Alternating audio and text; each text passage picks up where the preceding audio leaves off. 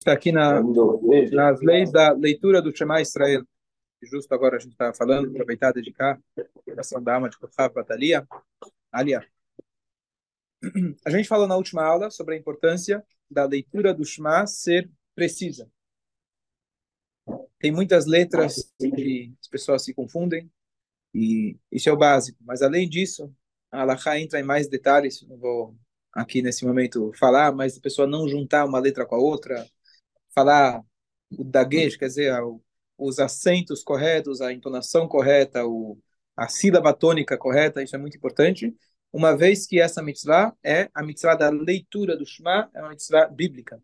Então, diferente de outras mitzvot, você vai colocar os filhos. Você coloca, colocou, não colocou, está feito. Aqui a leitura é o principal, então a leitura tem que ser bem feita.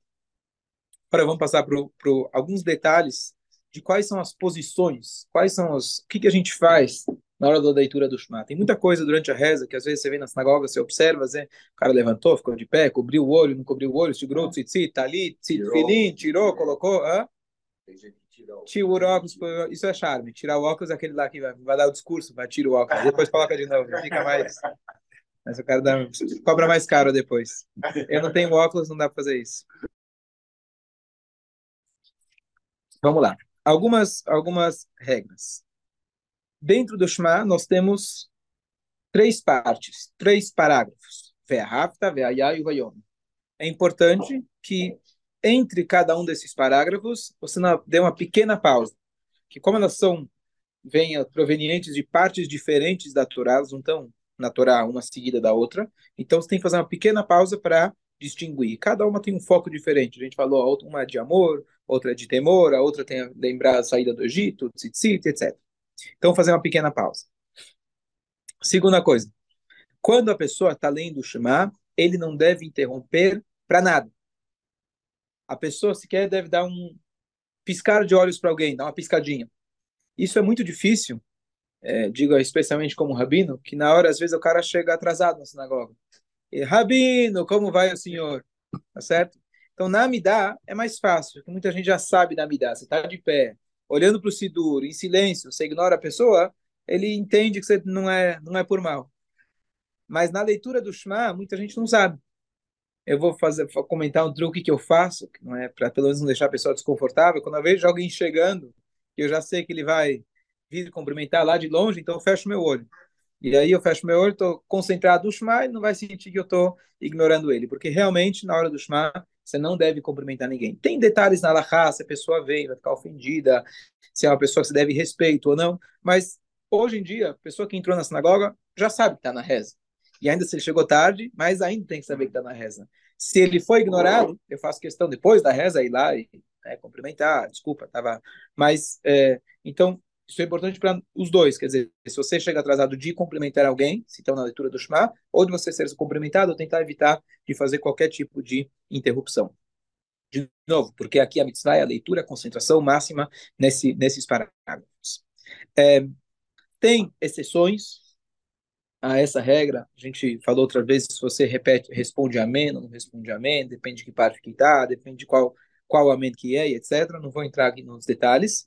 É, e tem uma exceção importante que é letzorech mitzvah, por um motivo de uma mitzvah. Então, vamos supor, não é adequado, mas vem uma pessoa na sinagoga que precisa de tzedakah. Ele vai lá e te pede no meio da reza, que não é adequado. Correto ele esperar, mas ele veio lá e te pediu. Então, é uma mitzvah. Então, eventualmente, se você, se você vai perder a oportunidade de ajudar aquela pessoa, você vai ver que ele vai embora, etc., então você para, tira uma moeda, tira um dinheiro e dá para ele naquele momento.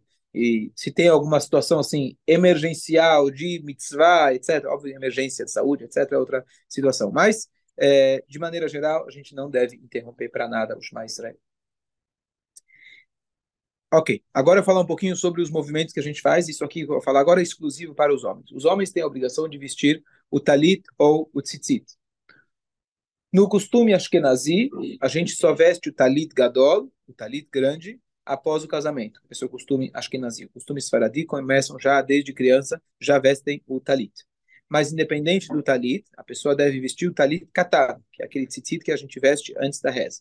Independente de qual deles que seja, uma vez que a leitura do Shema a gente faz alusão lá na frente ao tzitzit, então ao longo de todo o Shema é correto segurar as pontas das franjas do talit. Então, como que a gente faz isso? Então, antes do Shema, tem uma brachá, que é Avat Olam. Lá no meio, se você prestar atenção, tem umas palavras que falam Vavienu de Shalom, traga-nos a paz, Me'arbakan Fotaretz, dos quatro cantos da terra. A gente pede para Deus que a gente seja reunido e que tenha paz dos quatro cantos da terra. Quatro cantos que, que lembra? Os quatro cantos da roupa sobre qual você coloca as franjas do tzitzit. Então, quando a gente fala essas palavras, Vavienu de Shalom, é, o correto você começar a segurar o tzitziot. Então, vou explicar como que se faz isso. Então, você pega, na verdade, tem dois na frente e duas franjas atrás. Tem costumes que pegam e seguram só os da frente. Tem aqueles que costumam segurar os quatro. Então, fazer mais, nesse caso, não vai ter problema. Você pode segurar os quatro. E como você segura? A mão direita você vai usar para fazer o Shema. Então, essa já vai estar ocupada. Então, você vai segurar com a mão esquerda. E qual é a maneira correta de você segurar? Tem um jeito correto de segurar na mão. Sabe como que é? Não. Como? Boa. Então, de tudo a gente tem que aprender uma lição. Até de besteiras que a gente fazia quando era criança, a gente tem que aprender uma lição. Quem lembra quando, às vezes, você ia tirar uma foto e o amigo vinha atrás e fazia o chifrinho? lembra? Todo mundo sabe do chifrinho. Tem que servir para alguma coisa para a gente servir a Deus. Se você fizer o chifrinho com a sua mão, é que, na verdade, você tem o dedinho, o menor, e o indicador levantados, é através deles que você passa o tzitzit. Então fica fácil de lembrar. Então, na mão esquerda, você faz o chifrinho, e aí você passa o tzitziot vindo do dedo menor, do dedinho, passando por cima dos, do dedo do meio e o anelar, e aí você termina segurando com o polegar. Então ele fica, quem está assistindo aqui, mostrar aqui, fazer a demonstração. Vou pegar só um, só para ficar fácil de ver. Então, você pega ele aqui, faz o chifrinho, segura ele aqui e pronto. Ah. Ele está bem colocado, certo? E aí você faz o Shema Israel com a mão direita e você mantém segurando ele ao longo do Shema. Ao longo do Shema tem mais um movimento que a gente faz, além de cobrir os olhos na hora do Shema, e aqui tem costumes diferentes. Se você cobre em cima do óculos ou embaixo do óculos, você junta os dedos, tem gente faz os dedos no formato de um shin. Tem gente que só cobre. Não tem obrigação de cobrir os olhos, apesar que é extremamente popular. A ideia, na verdade, é você se concentrar. Concentração máxima ajuda quando você está de olhos fechados e a gente tem o costume de cobrir os olhos. Mas a ideia, assim, essencialmente falando, não precisaria cobrir os olhos para a mitzvah, mas esse é o costume, a gente cobre, e a gente faz o Passuk Shema Israel em voz alta, e logo em seguida o Baruch Shem em voz baixa. Quando a gente menciona a mitzvah do Tfilin, que são as duas vezes que a gente faz o Kshartam Leotaliadecha ve'ayuda tetafot benenecha, depois no segundo parágrafo, Kshartem otam leotalietchem ve'ayuda tetafot benenechem, que ambos fazem alusão à mitzvah do Tfilin do braço e da cabeça, então nessa hora a gente tem que tocar e beijar. Tocar e beijar.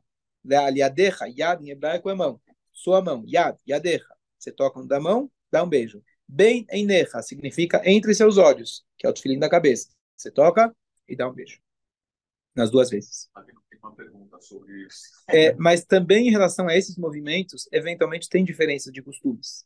Então, talvez às vezes o Sidur não quer se comprometer com algum deles. Mas esses que eu falei agora são clássicos. Porque você está falando da mitzvah, você toca na mitzvah. Ó, gente, tô de tefilim, tá aqui. Tô aqui, tô, tô, tô fazendo certo, ó, tá, tá, tô fazendo justo, tá certo? Você toca no tefilim e dá um beijo. De novo, não é uma obrigação absoluta, mas esse é o costume. É, depois, a gente vai chegar na ter, no terceiro parágrafo. A gente só vai falar do tzitzit no terceiro parágrafo. Apesar que a gente está segurando ele já desde antes do Shema, a gente já a gente vai fazer alusão ao tzitzit algumas vezes na terceira parte do Shema. Então a gente fala, uritemoto, veja ele. Então tem gente que nessa hora já coloca o tzitzit nos olhos. O mais comum, a prática mais comum é sempre que a gente fala tzitzit, le tzitzit, essas palavras. E nessa hora você vai tocar olho direito, olho esquerdo e dar um beijo. Tzitzit, direito, esquerdo. Le tzitzit, direito, esquerdo e dá um beijo. E aqui tem mais um detalhe para complicar ainda mais.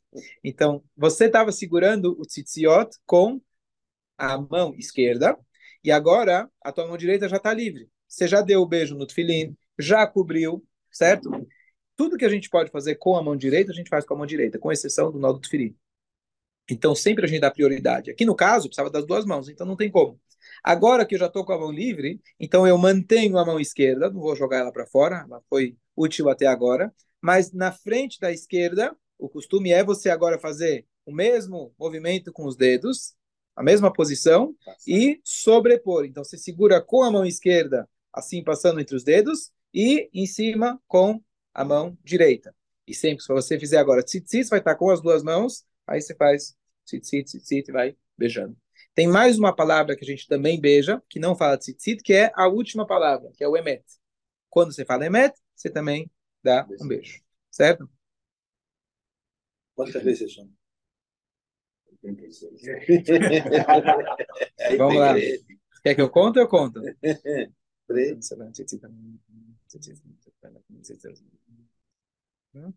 Quatro. São quatro vezes. Agora, quem é mais profissional, você tem mais duas. Na, na próxima reza, tem mais duas palavras que também se beijam tzitzit. Vou falar, depois quem quiser olha a palavra kayemet e a palavra laad. Quando você fala a palavra laad, aí você solta o tzitzit. Tá? Então já é próximo passo. Até aqui, tudo bem? Deu para entender? A partir de quando eh, agrega a mão direita? A partir no Vaiomer. No Vaiomer, no Vaiomer. No Vaiomer você coloca a mão direita também. Ou seja, antes de beijar o Sissi, eh, o, eh, beijar as três vezes do, do, do As quatro vezes. As quatro vezes já estou com a mão já está com a mão direita. Isso. Ok? Podemos continuar? Uma pergunta, se não está exatamente igual, pode fazer em momentos diferentes? O que não está exatamente igual? Beijar assim, por exemplo, não exatamente no momento. Nesse lugar? O, o correto é, você falou o tzitzit, você beija o tzitzit. Se depois disso ou antes disso não tem sentido. Agora, isso é só de manhã. De noite, a gente não veste o talit, não veste o tzitzit, que não tem obrigação de colocar tzitzit talit à noite. Mesmo quem está vestido com o talit katan, que a gente veste isso mesmo à noite, à noite não segura o tzitziot, porque a obrigação do tzitzit é, é diurna. Então, a gente não segura o tzitziot à noite. Então, é só de manhã, na hora do Shema. O Eskenazi que não usa talit katana até o casamento, ele... Não, o Ashkenazi não usa talit gadol. Talit katana ele usa. Ele usa o tzitziot que ele tem. Então ele usa o tzitziot. Exatamente. Entendi. Se você já está com talit gadol, você usa as pontas do talit gadol. Entendi. Ok? Próximo ponto. Agora ainda mais um detalhe importante. Ó, oh, Aldemar tá aí, que bom te ver. Então, quando fala olamim, não. É, o leio meio lamim, não. Quando fala a palavra laad, a pessoa laad dá um beijo e larga. Não sei se está se referindo a alguma outra coisa, pode escrever aqui, a gente discute. É, mais um detalhe, um pouco mais complicado, estão prontos? Aperta os cintos? Então vamos lá. O Shema inteiro, se você for contar as palavras, eu não não contei, mas eu acredito no livro, ele diz que tem 245 palavras. Esse número é muito próximo de um número muito significativo. O número 248 é o número de mitzvot positivas que a gente tem. Entre essas mitzvot, tem a mitzvah do Tfilin, mitzvah da mezuzá, leitura do Shema, lembrar da saída do Egito, tudo que a gente está fazendo aqui são mitzvot positivas. Tem outras no, no Shema que é negativa, não seguir o teu coração, desejos, etc., pensamentos, mas você está cheio de mitzvot positivas. Espera aí, 245 bateu na trave. Está na trave. Então os sábios instituíram da gente, de alguma maneira, completar para que a gente chegue no 248. Então, existem três formas diferentes da gente completar três palavras. Você não pode chegar a inventar palavras no Shema, você não pode agregar. Mas, existe uma maneira, que tem no Sidur, que quando a pessoa está sozinha, ele fala as palavras introdutórias ao Shema, que elas são as palavras eu não vou falar o nome que é o nome de Deus, que é Kel, se pronuncia com E, Melech Neeman. Da onde surgem essas palavras? Kel significa rei, Melech, é, Kel, desculpa, Deus, Melech, rei, Neeman, fiel. Isso, na verdade, é a famosa palavra Amém. Amém, que a gente fala que tem a ver com emuná, que a gente confirma, uma brachá, etc., são as, é a inicial de três palavras o Aleph, da palavra do nome de Deus, Kel, Melech e Neeman. Se você não lembra, não tem problema, está lá no Sidur. Então, sempre você for rezar sozinho, não está na sinagoga, esse é o costume ashkenazi geral de falar essas palavras. Ótimo, bom aluno, procura lá. Já vai anotar? É? Ah, tá bom. Essa é a maneira de você fazer quando você está sozinho. Existem outros costumes, por exemplo, o costume Rabat não é esse, que o senhor talvez conheça. É, tem agora mais duas formas. E aqui eu vou falar, depois quem quiser anota para não esquecer. O Shema, ele termina, na verdade, com as palavras Elokeichem. Na Torá não tem a palavra Emet. Essa última palavra que a gente fala não faz parte original do Shema. Na verdade, o Shema termina com a palavra Ni Hashem Elokeichem. Acabou. O Emet já a gente junta, porque Emet é um trecho que a gente fala, Emet Veyatziv, significa reafirmando, é verdade é correto, 15 linguagens diferentes afirmando que tudo que a gente disse é verdade. Não vou entrar agora porque a gente faz essa reafirmação, etc. Mas a palavra emet, digamos assim, ela é agregada ao Shema. Agora, nas últimas palavras, eu tenho que repetir três palavras para eu poder completar 245 para chegar a 248. Então, se eu estou na sinagoga, eu não preciso repetir, porque o Hazan, ele já faz isso por mim. Então, não precisa se preocupar. Quando ele fala Hashem, ele já repetiu. Como que ele vai repetir? Ele termina o Shema dele em silêncio. Hashem E agora, em voz alta, ele vai lá e repete as últimas três palavras. Hashem Emet. E aí ele já incluiu todo mundo nessa. Então, quando você tem o Hazan, ele serve para várias coisas. Liderar a reza. Inclusive, ler partes que você não lê sozinho. Essa é uma delas. Ele lê aquilo, isso já vale para a gente também. Se você está sozinho, aí você também pode repetir, eu falei, as três palavras iniciais, você também pode repetir as três palavras finais. Mas, e aqui vem ó, a pegadinha, você não vai repetir as últimas três com a palavra emet, porque eu falei que o emet ele é uma palavra a mais. Você vai repetir duas vezes a última palavra, penúltima e antepenúltima, que é a palavra Ni Hashem Elokeichem. Você tira o emet, então você vai falar Ni Hashem Elokeichem, Ani Hashem Elkelchem, aí você segue. Emet. Ok? Um pouco, bastante informação para a gente lembrar, mas se você está na sinagoga, fica tranquilo. Se você está sozinho, precisa repetir três palavras. Ou três palavras introdutórias, ou as últimas três palavras, tirando o Emet. Antes do Emet, porque o Emet, como eu falei, é uma palavra agregada. Então, Ani Hashem Elokechem, Ani Hashem Elokechem. Vou fazer prova no final. Quem acertar, vai ganhar mais um copinho de vodka. Quer dizer que a sinagoga não fala. Não precisa repetir. Não, Hazan já repetiu para você. É ver. No Baruch Shamar, Sim. também segura, certo? Boa. Então, os... mas, não tem um jeito.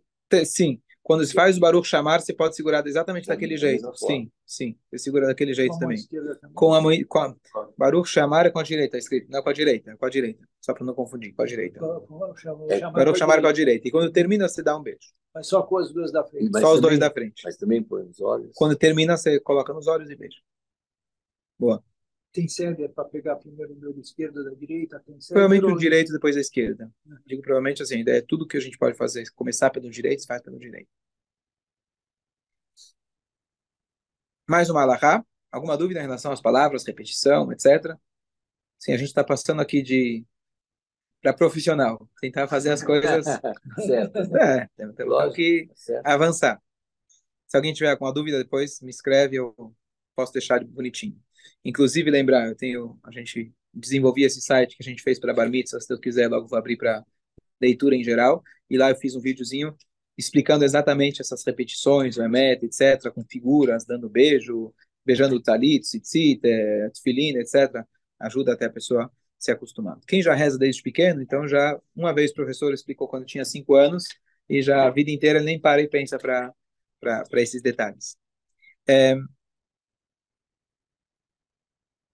a pessoa não deve interromper no meio do Shema. Assim como quando a pessoa está fazendo qualquer mitzvah. Você faz o sheakol, bebe em seguida, faz uma brachá, você faz em seguida. Você está no meio de uma mitzvah, você não vai interromper. Porém, tem situações que você foi obrigado a interromper. Então, por exemplo, a pessoa está comendo, está no meio da refeição e aconteceu uma urgência, ele saiu correndo, precisou acudir alguém levar para o hospital. E aí tem toda a dúvida, quando ele volta, faz o Birkat Amazon ou não faz? E adormeceu no meio da refeição. Adormeceu. Estava lá as crianças, sexta-noite, digo por experiência, você vai para o sofá contar uma história, e certo? Então, tem uma regra geral para isso. Qual que é a regra geral, que eu vou logo explicar no, no, no?